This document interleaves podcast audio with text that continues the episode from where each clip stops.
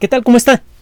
Le damos la bienvenida a El explicador de Enrique Ganem y María de Los Ángeles Aranda.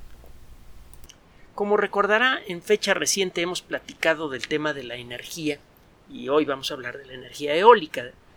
Eh, la cuestión, las cuestiones relacionadas con la energía renovable requieren de un análisis cuidadoso para que pueda usted formarse una opinión completa. Desde luego, las fuentes de energía renovable tienen muchos atractivos. La idea es que no contaminan, la idea es que estas eh, fuentes renovables mm, le permiten el acceso a una cantidad importante de energía a gente que eh, o no tiene acceso a energía o, su acceso es eh, limitado, etcétera, etcétera. Además, entre otras cosas, las fuentes renovables permiten evitar el problema que ha ocurrido durante el siglo XX, por ejemplo, con eh, la cuestión del petróleo, que ya ve que ha habido guerras por el petróleo y todo esto. Ahora, ¿cuál es la realidad? Pensemos en el caso de la energía eólica, es un buen ejemplo. El viento sopla en muchos lugares del mundo, esa energía se desperdicia. Por otro lado, venimos aprovechando la energía del viento desde hace muchísimo tiempo. ¿Se acuerda de los molinos de viento contra los que se pelea Don Quijote. venimos utilizando la energía del viento desde hace mucho tiempo sin un impacto ambiental obvio muy grande.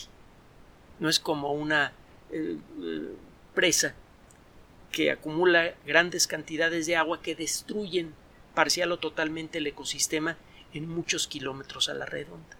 Venimos colocando molinos de viento desde hace muchísimo tiempo sin que eso genere un impacto ambiental muy grande.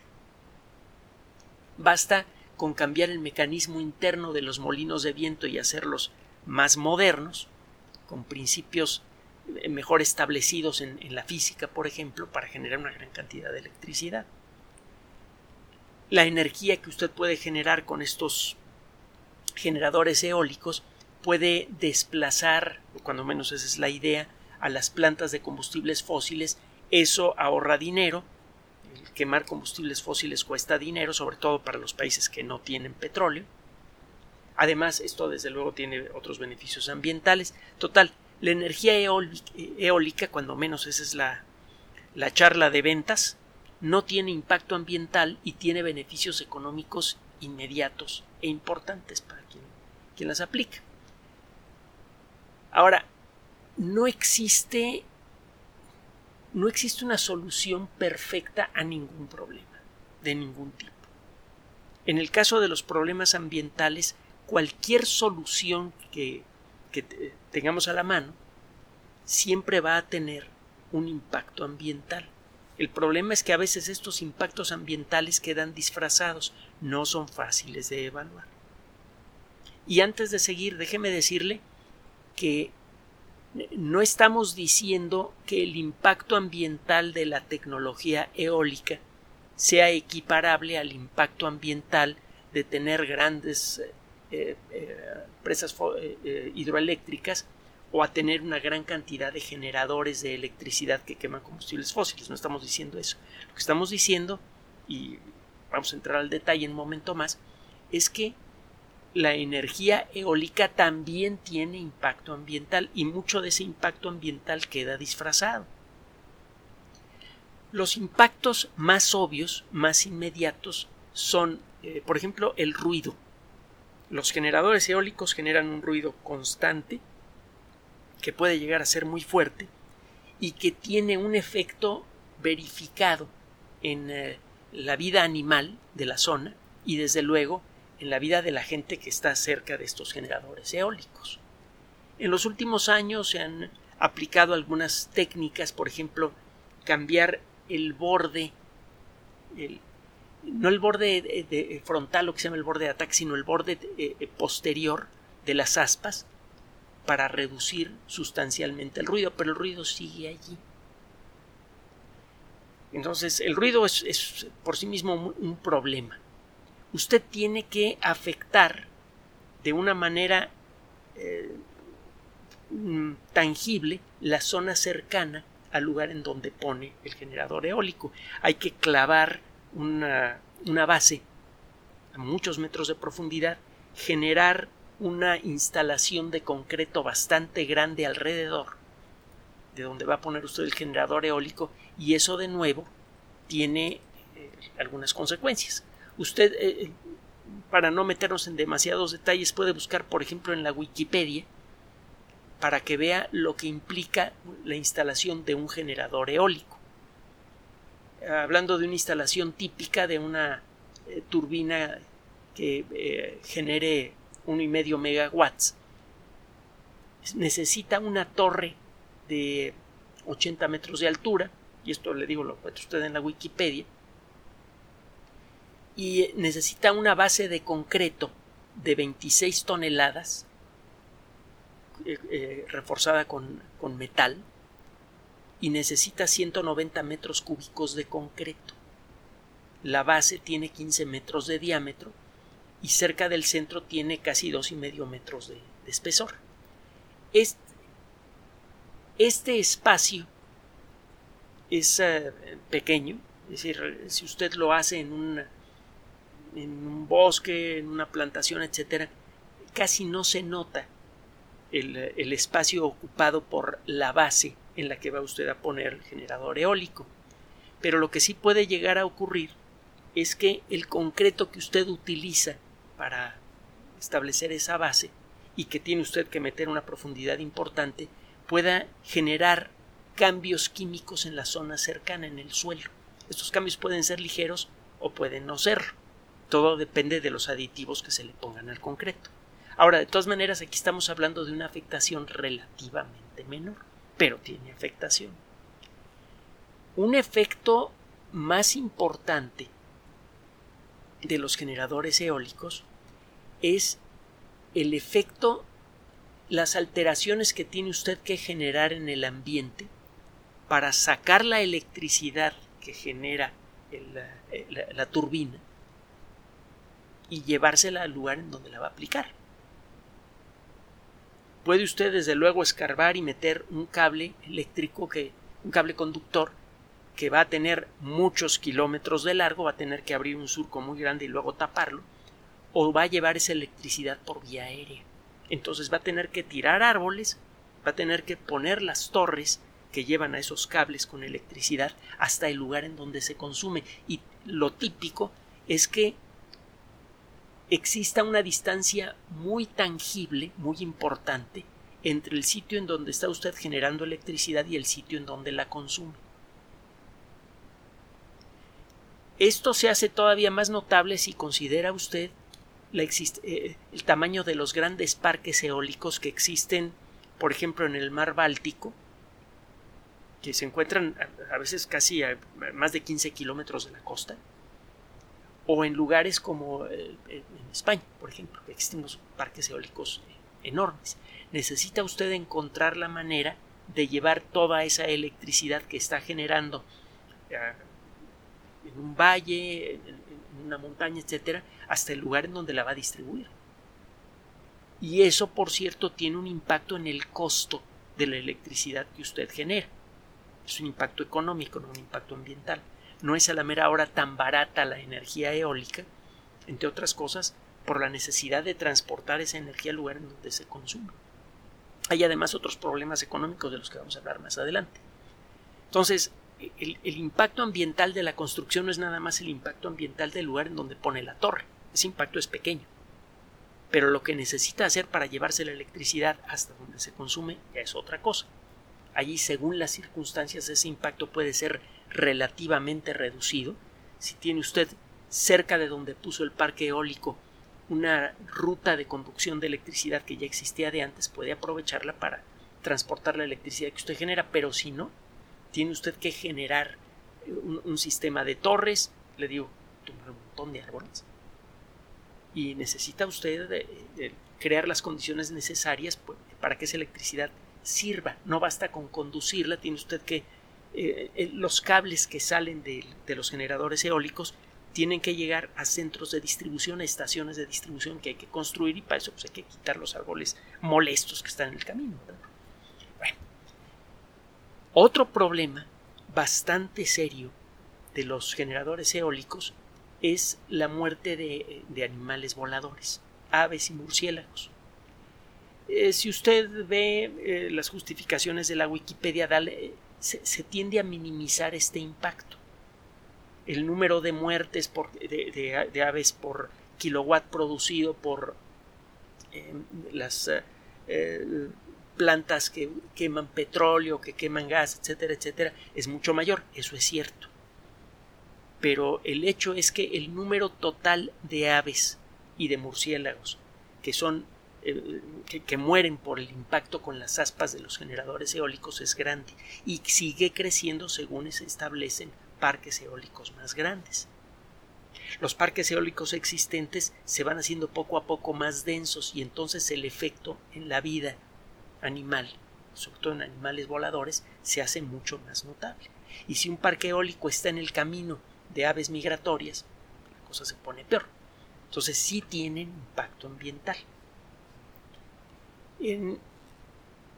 Existe otro aspecto. Existen otros aspectos eh, que están bajo sospecha, por ejemplo, los campos magnéticos generados por los eh, generadores son muy débiles apenas se pueden detectar a, una distancia corta de las torres, pero se sabe que muchas aves y muchos animales marinos se orientan utilizando el campo magnético terrestre y existe el potencial de que en los grandes parques eólicos la suma de los pequeños campos magnéticos de cada uno de los generadores pueda ser suficiente para producir desorientación en las aves migratorias. Esto es una especulación que aparece con alguna frecuencia en algunas publicaciones periódicas como un tema a investigar. Ahora, lo que sí es cierto, lo que no es especulación, es el gasto ambiental indirecto de, la, de, los generadores eólicos. Hace algunos años, en la revista Scientific American, usted lo puede consultar por internet, fue publicado un trabajo que se llama Los costos ocultos de la energía, de las energías renovables, en inglés desde luego.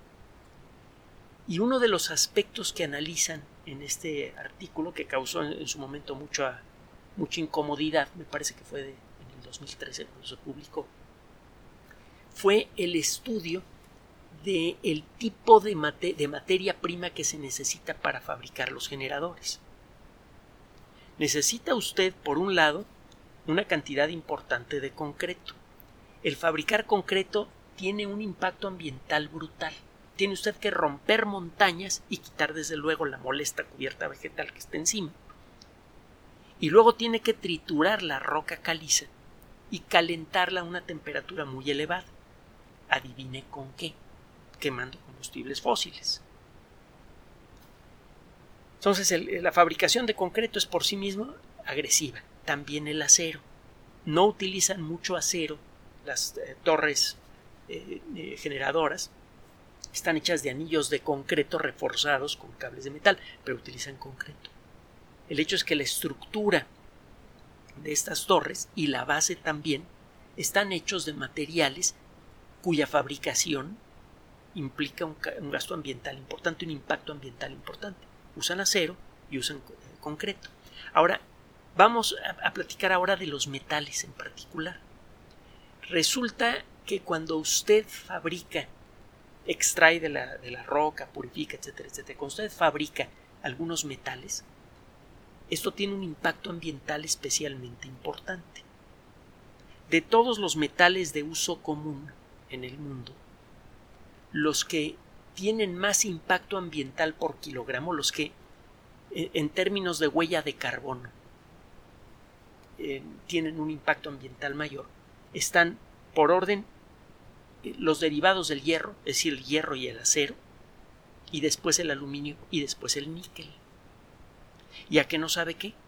Las torres generadoras de energía eólica utilizan cantidades importantes de los tres. De hecho, si usted hace un análisis de cuántos kilos de níquel se necesitan para generar un kilowatt hora de energía eólica, encuentra que la cantidad es mucho, muy superior, docenas de veces superior a la cantidad de níquel que se necesita para generar electricidad por otras fuentes. Y le digo, la extracción purificación y uso industrial del níquel tiene un impacto ambiental especialmente grande. Entonces la fabricación de las torres por sí misma exige la creación o ampliación de minería para generar los insumos suficientes para fabricar miles de generadores eólicos. Eso tiene por sí mismo un impacto ambiental serio porque hay que romper el suelo y hay que destruir el ambiente para sacar materiales y luego hay que procesarlos y el proceso es ambientalmente costoso. Sí, es cierto que se pueden eventualmente desarrollar eh, nuevas técnicas de generación de, extracción y, purificación de níquel y otros metales que tengan menos impacto ambiental, pero esas técnicas todavía no se usan y cuando se inventen pasará tiempo para que se apliquen. Las fábricas no van a cambiar de golpe y porrazo todos sus eh, sus, eh, sus equipos, sus procesos de producción, etcétera, si alguien descubre cómo fabricar cantidades industriales, extraer, procesar cantidades industriales de níquel de una manera más amigable con el ambiente.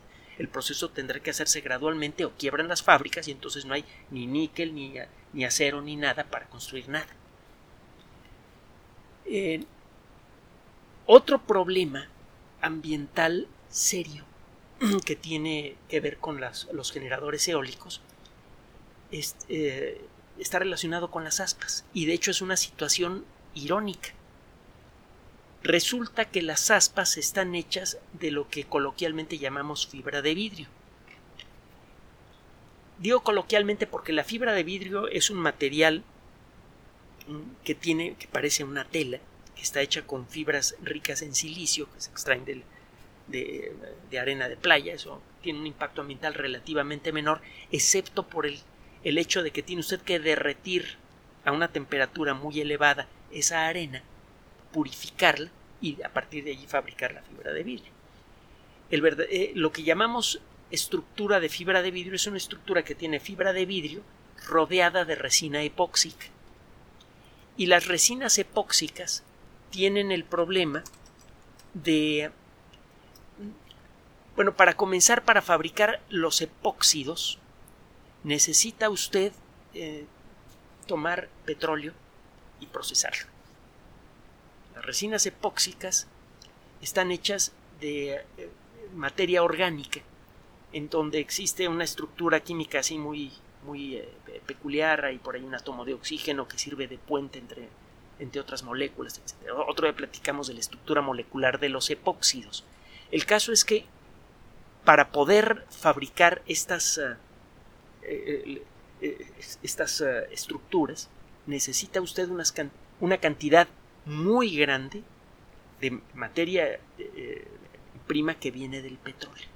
Resulta irónico que esta forma de energía verde dependa de derivados del petróleo para poder funcionar. Las aspas no se pueden fabricar de otros materiales, cuando menos no sin un costo severo para la durabilidad y la capacidad de generación de electricidad de los generadores eólicos. Se podrían hacer de aluminio en lugar de un derivado del petróleo. El problema es que el aluminio, le decía hace poco, eh, genera un gasto ambiental importante al producir. es curioso, el aluminio es eh, probablemente, creo que es el metal más abundante en la corteza, no creo, es el metal más abundante en la corteza terrestre y uno de los elementos químicos, de los dos o tres elementos químicos más abundantes en la corteza terrestre. Solo que durante años fue más caro que el platino. Le platiqué la historia de Napoleón III y de, su servicio de mesa hecho de aluminio. Era más caro que, un servicio de plata. Si usted quiere extraer aluminio con técnicas eh, tradicionales, se topa con la sorpresa de que el aluminio es combustible. Si calienta bauxita, que es un mineral muy común rico en aluminio, el aluminio se le quema necesita usted utilizar otra técnica basada en la electricidad. Eh, esto tiene un impacto ambiental enorme porque hay que generar muchísima electricidad, además de temperaturas elevadas y otras circunstancias. Y bueno, además las aspas de aluminio pesan sustancialmente más que las aspas de, de resina epóxica y fibra de vidrio. Tienen una vida media menor, no resisten tanto la flexión producida por vientos fuertes, etcétera, etcétera. Y bueno, ¿para qué le cuento? La única manera de hacer generadores eólicos económicamente viables es utilizando aspas hechas de epoxi.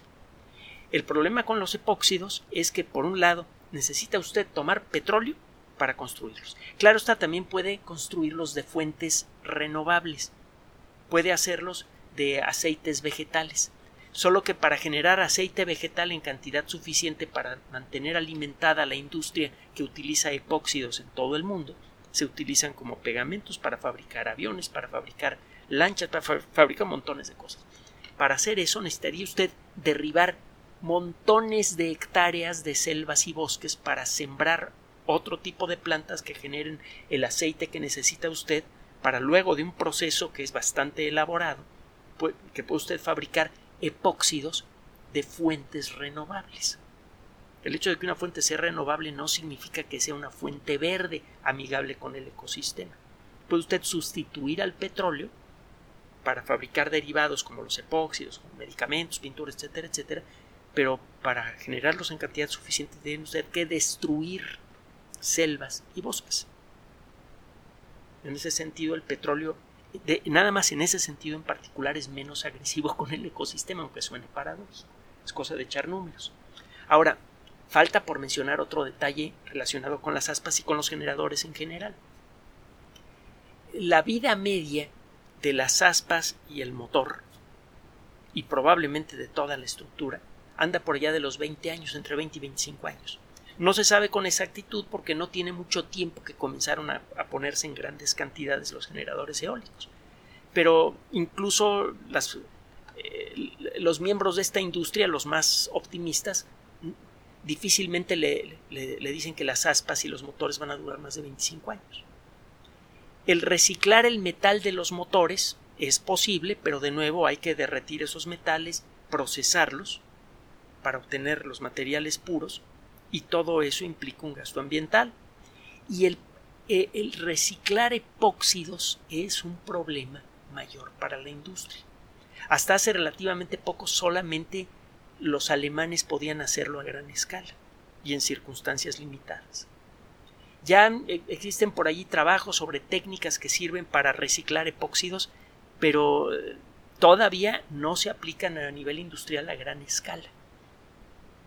Entonces nos arriesgamos a tener una forma de tecnología supuestamente verde que nos va a generar una gran cantidad de residuos industriales de difícil reciclado. Esto desde luego a un intervalo largo, pero si está usted colocando miles y miles de generadores eólicos por estas fechas, en un par de décadas va a tener usted unas montañas enormes de basura difíciles de reciclar. Ahora, desde el punto de vista económico, eh, ya, que hemos tocado el tema de la economía, hay otros problemas con la energía eólica. Por ejemplo, puede interferir en vías de comunicación. El mar Báltico es muy poco profundo. En muchos lugares eh, es un mar en donde que, ha visto muchas guerras y eh, hay muchos, muchas zonas del Báltico en donde los grandes barcos de crucero, de pasajeros o de carga tienen que irse con mucho cuidado porque los pecios de los barcos que se hundieron en, por ejemplo, la Primera Guerra Mundial, están a una profundidad suficientemente baja como para producirle daños a un barco que pase por encima de ellos. No es un mar muy profundo. Entonces no puede usted circular por cualquier, sobre todo si tiene un barco muy grande, un barco de carga, no puede circular por cualquier rinconcito que le guste del mar Báltico.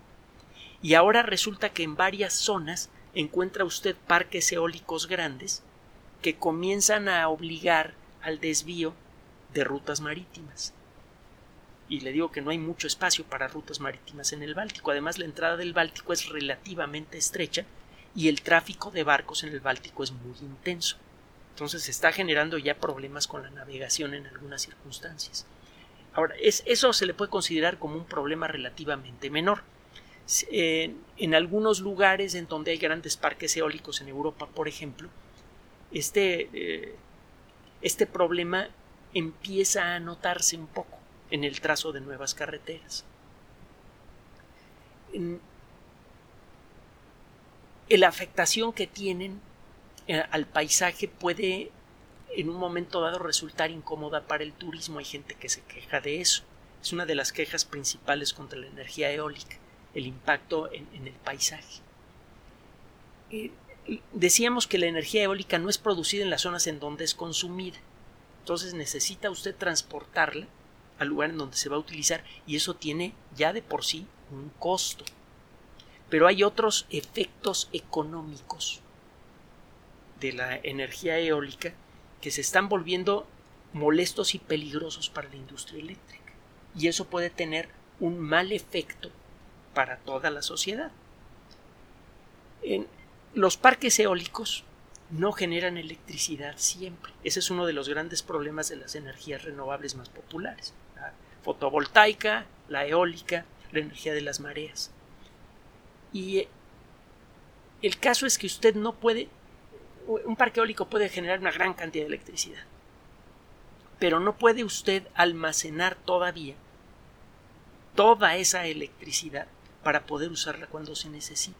Hace poco platicamos de baterías y hemos, comentado que sí, estamos caminando en la dirección de crear superbaterías de muy bajo costo y de gran tamaño que nos permitan almacenar la energía que genera un parque eólico para usarla cuando la necesitamos, que no siempre coincide con la hora en la que hay viento. Lo mismo pasa con las fotoceldas, pero todavía falta para llegar a eso. Entonces, ¿qué es lo que sucede? Que la energía que generan estos parques eólicos muchas veces llega a horas en las que no se le necesita.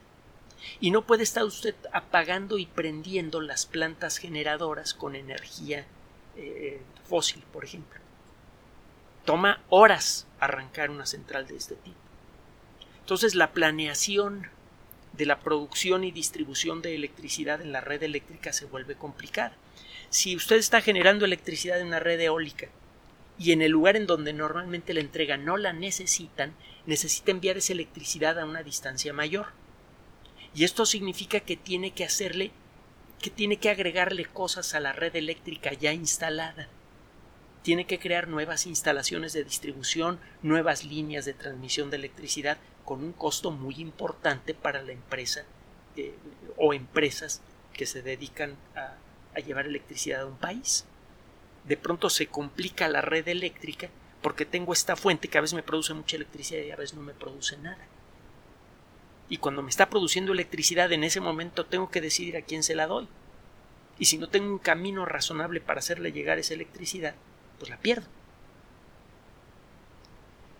Ese es un, eh, un problema que hay por allí con, con estas formas de energía. Ahora, estas formas de energía, las energías renovables, están subsidiadas en Europa, por ejemplo. Y eso, pues, es desde luego, se antoja una buena medida. Es una forma de estimular el desarrollo de formas de energía con menos impacto ambiental sí, pero esto ya tiene un efecto peligroso en la economía de las empresas responsables por el mantenimiento de la red eléctrica de la que depende el bienestar personal y colectivo de un país. En Alemania, por ejemplo. Tiene ya algún tiempo, tiene más de más de un lustro, ya para una década, que las empresas del ramo, las grandes empresas eléctricas, hablan de la espiral de la muerte. Este término viene del mundo de la aviación. Los pilotos de prueba, cuando se subían a un avión mal diseñado, a veces perdían el control del avión y entraban en una barrena de la que no podían sacarlo. A eso le llaman espiral de la muerte. Algunos aviones eran famosos por eso, por ejemplo el famoso F-104 Starfighter, uno de los primeros aviones de combate que podían volar el doble de la velocidad del sonido, era especialmente inestable. También le llamaban el hacedor de viudas. Bueno, eh, los, um, hay varios casos de empresas eléctricas, por ejemplo, las grandes empresas en Alemania, que están entrando en una situación que se, va agravando automáticamente, se, va retroalimentando. Les ponen grandes centrales de electricidad, eh, grandes generadores eólicos, y es necesario hacer la inversión para traerse la electricidad desde 15, 20 kilómetros adentro del mar Báltico hasta una nueva estación de distribución que es necesario poner con un costo, eh, costo económico enorme. Luego hay que tender nuevas líneas con un costo ambiental y económico enormes también para sacar esa electricidad de esos centros de distribución y, e insertar esa electricidad en la red eléctrica ya existente. Ahora, esa electricidad viene subsidiada y el subsidio no cubre realmente, el subsidio aunque le llega en parte a la compañía eléctrica, no cubre completamente el costo de producción y distribución de esa electricidad. Entonces, el haber agregado una nueva fuente de electricidad a la red le representa un gasto a la compañía eléctrica. Además, la red de distribución se hace más complicada, mucho más complicada, y esa red tiene un costo de mantenimiento.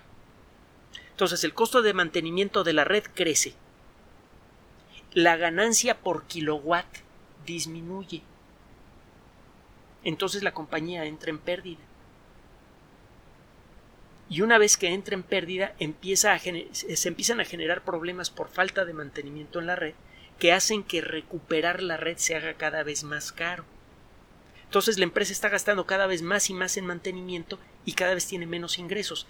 Una de las empresas más importantes de Alemania ya para el 2000, 2013, sí, para el 2013, ya estaba reportando una pérdida de 3.500 millones de euros en un año.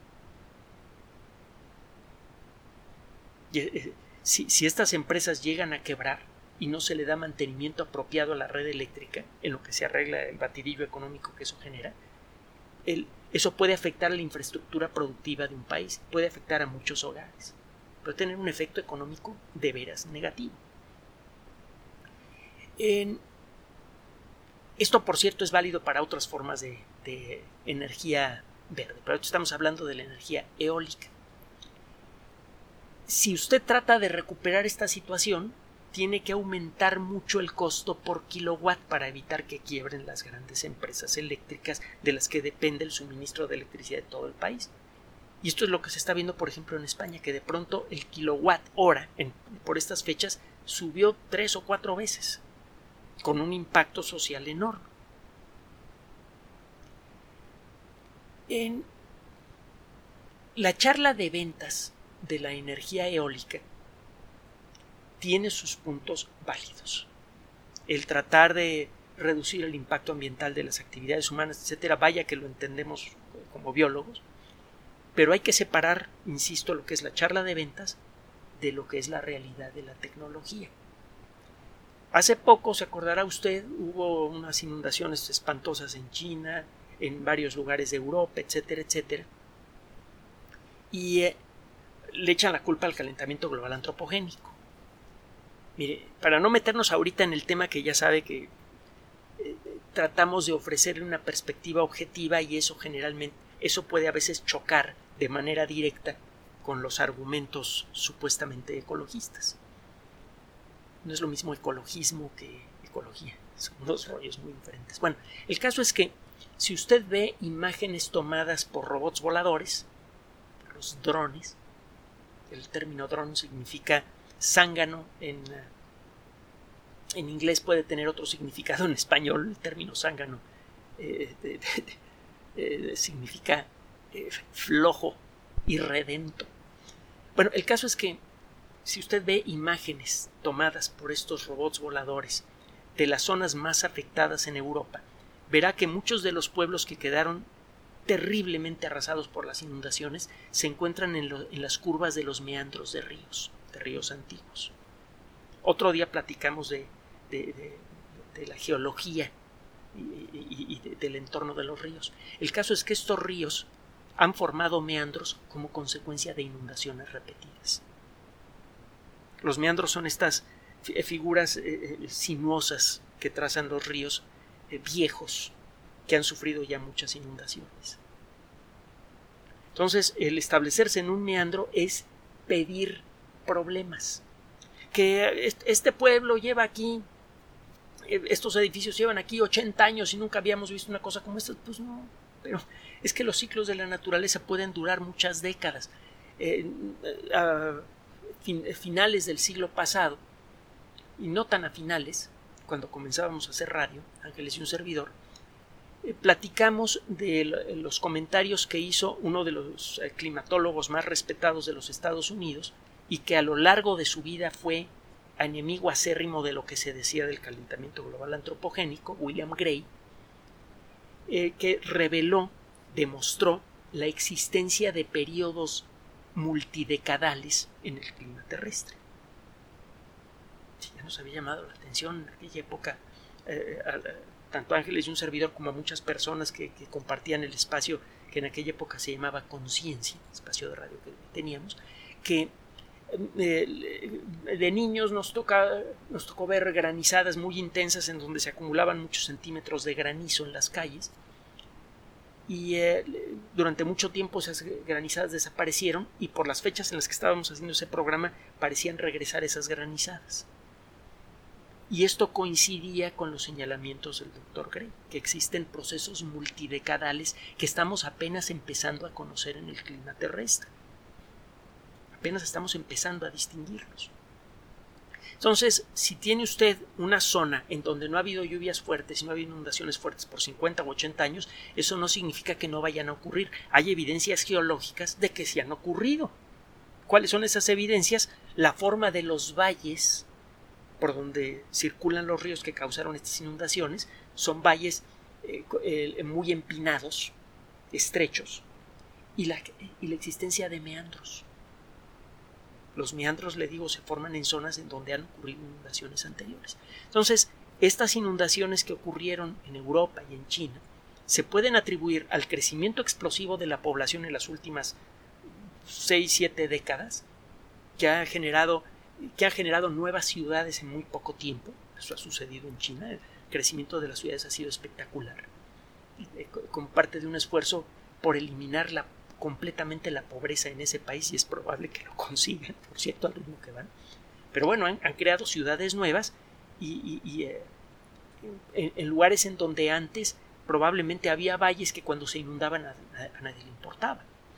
Y en el caso de Europa, pues bueno, están creando, es que, caramba, la geología moderna nació en Europa. ¿Cómo es posible que permitan la construcción de pueblos y algunas de ciudades medias en zonas en donde los geólogos reconocen evidencia de inundaciones anteriores no muy antiguas, recientes desde la perspectiva de la geología en los últimos 10 o 12 mil años. Entonces, el echarle la culpa del calentamiento global, echarle la culpa, perdóneme, de las inundaciones al calentamiento global, ahora sí lo dije bien, es que me acelero cuando hablamos de estos rollos, esa es una charla de ventas. Los principales productores de generadores eólicos son desde luego los países europeos. ¿Por qué? Porque Europa prácticamente no tiene acceso a petróleo. Tenía algo de acceso al, petróleo del Mar del Norte, pero luego se vino el Brexit y pues, ahora de, depende. España tiene un poquito de petróleo por allí, pero ni de broma para satisfacer sus propias necesidades y mucho menos las de Europa. Entonces, necesitan hacerse de otras fuentes de energía para poder sanear su economía, no solo su ambiente. Y están tratando de generarse nuevos mercados. Entonces, se están empezando a crear políticas de presión económica. Por ejemplo, no te voy a comprar ciertas cosas, vamos a interrumpir incluso tratados comerciales, si eh, este, tú estás utilizando o promoviendo cierto tipo de tecnologías asociadas con el petróleo. No vamos a entrar en detalles porque eso ya escapa lo que es el, objetivo de este espacio, ya tiene que ver más con economía y política. Pero el hecho es que se están eh, tratando de aplicar esas medidas de presión que podrían en un momento dado afectar a un país como México, que es un país productor de petróleo. Entonces lo que quieren es crearse mercados para vender sus generadores eólicos que luego van a ser difíciles de reciclar y que tienen todos los problemas que les estoy mencionando en la actualidad. Entonces, lo que quieren es crear, eh, como parte de toda esta situación, parte del discurso que se está generando alrededor de, la energía eólica y que se está reforzando con eventos climáticos como estas inundaciones, es la de crear nuevos mercados para productos y servicios hechos con tecnología no mexicana. Ya vamos a centrarnos en nuestro país. Nos vamos a volver clientes de una tecnología que podríamos desarrollar nosotros a nuestro ritmo y según nuestras necesidades. Con respecto a lo que es el impacto de la industria del petróleo mexicano en el clima terrestre, primero estaría por decidir todavía si de veras el dióxido de carbono antropogénico tiene el impacto ambiental que se dice que tiene. Ya le dije que hay eh, personalidades importantes en el mundo de la ciencia y en otros ambientes que no están de acuerdo con esto, incluyendo a varios ganadores del premio Nobel, a personajes como Freeman Dyson, que es un físico extraordinario, muy talentoso, del que tenemos que hablar, grandes climatólogos como William Gray, y no es el único. Habría que discutir bien de manera objetiva, con la cabeza fría, el rollo del calentamiento global. No se hace por ningún lado.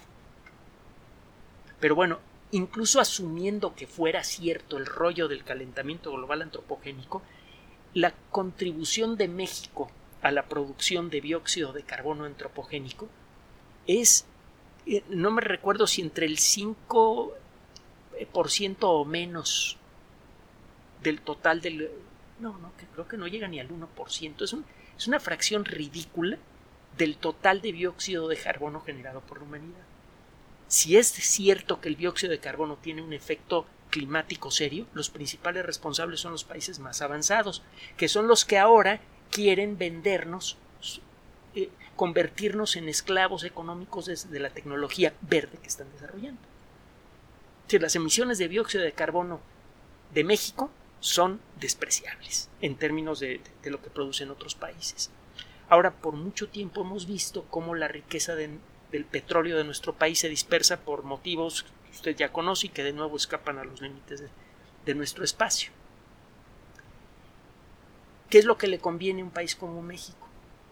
Bueno, modernizar y aprovechar, modernizar su industria petrolera, aprovecharla, aprovechar esas fuentes de energía y ese, e, ese producto que le puede traer dinero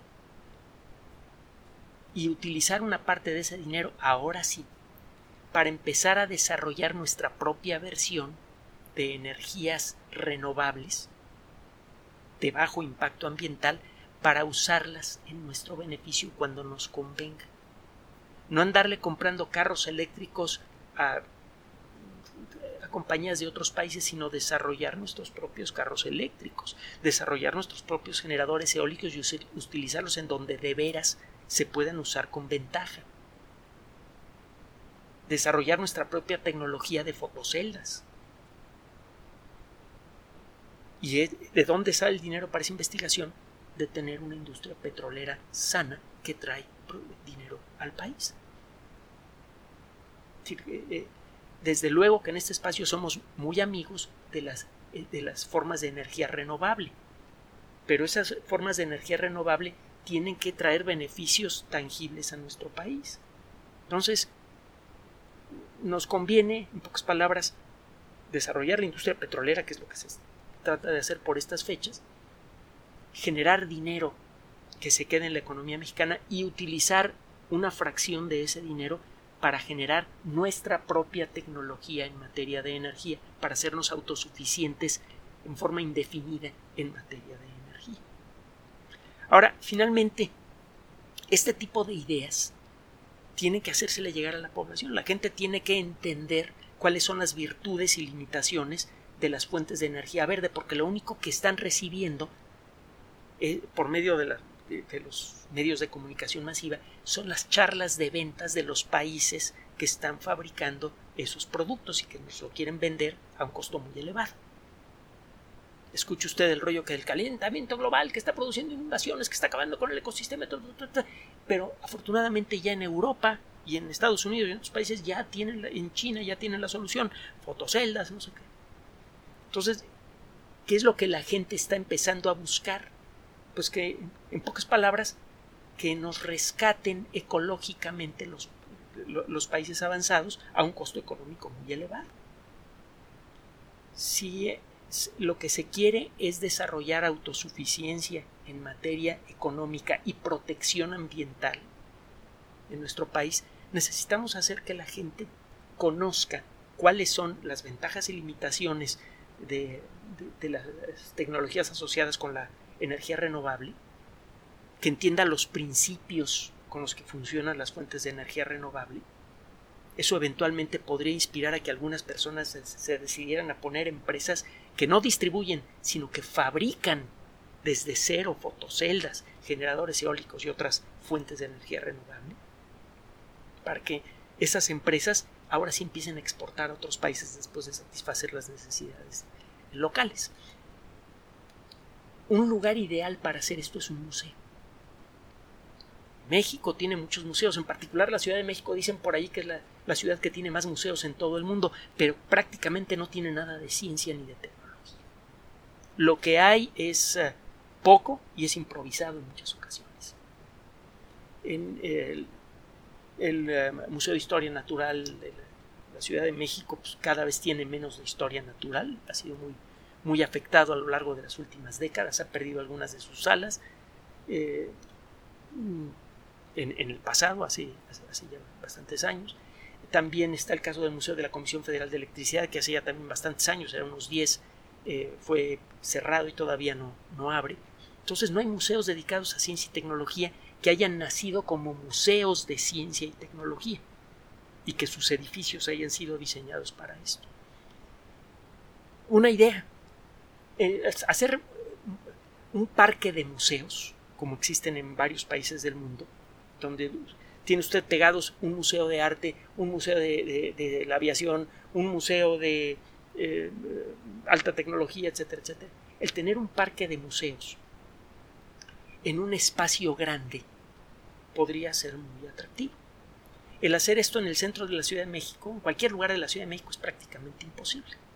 El crear un área de muchas hectáreas en donde existan museos de primera línea.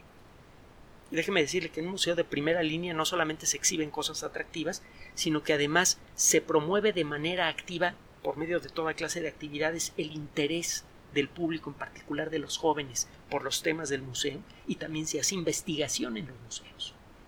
No nada más es un lugar donde hay vitrinas donde ve usted eh, eh, la, espada de algún general o alguna pintura muy bonita son lugares en donde se hace investigación y en donde se hace divulgación. Bueno, el tener una red de museos grandes que realicen todas esas actividades resulta imposible en el centro de la Ciudad de México. ¿Qué tal en la zona del Aeropuerto Internacional Felipe Ángeles? Ya existen algunos museos, un par de museos por allí, uno de ellos de paleontología, que ya sabe que la paleontología me hace ojitos desde pequeño, me da mucho gusto. Eh, en ese lugar o en algún otro lugar del país. El crear un, un parque de museos que de manera activa le lleve no solamente a la población local, sino a todo el país información actualizada y equilibrada de la realidad, tanto de la tecnología de, de, las fuentes de energía renovables como de la tecnología del petróleo. Porque déjeme decirle que ha mejorado mucho, ha reducido mucho su impacto ambiental, eh, hablar de la tecnología de la energía nuclear, que se ha vuelto muy segura y hay formas de reducir en mucho el gran problema de la basura nuclear, de manera muy efectiva, y ya se están empezando a aplicar en algunos países. Entonces, en la medida en la que la colectividad tiene una perspectiva más objetiva del asunto de la generación de energía, está en mejores condiciones de participar en la discusión de cómo se debe aprovechar lo que ya se tiene y cómo se debe hacer la transición hacia el futuro. Gracias por su atención. Además de nuestro sitio electrónico www.alexplicador.net, por sugerencia suya tenemos abierto un espacio en Patreon, el explicador Enrique Ganem, y en PayPal, el explicador patrocinio por los que gracias a su apoyo sostenemos este espacio. Puede usted descargar gratuitamente estos audios en formato MP3 en Spotify y en iTunes como El Explicador sitio oficial y en SoundCloud como El Explicador y con formato de video en YouTube en El Explicador sitio oficial. Recuerde nuestras redes sociales de siempre, Twitter Enrique-Ganem y en Facebook Enrique Ganem sitio oficial, El Explicador y los grupos que usted ya conoce. Finalmente, el explicador siempre somos María de Los Ángeles Aranda y Enrique Ganem. Gracias.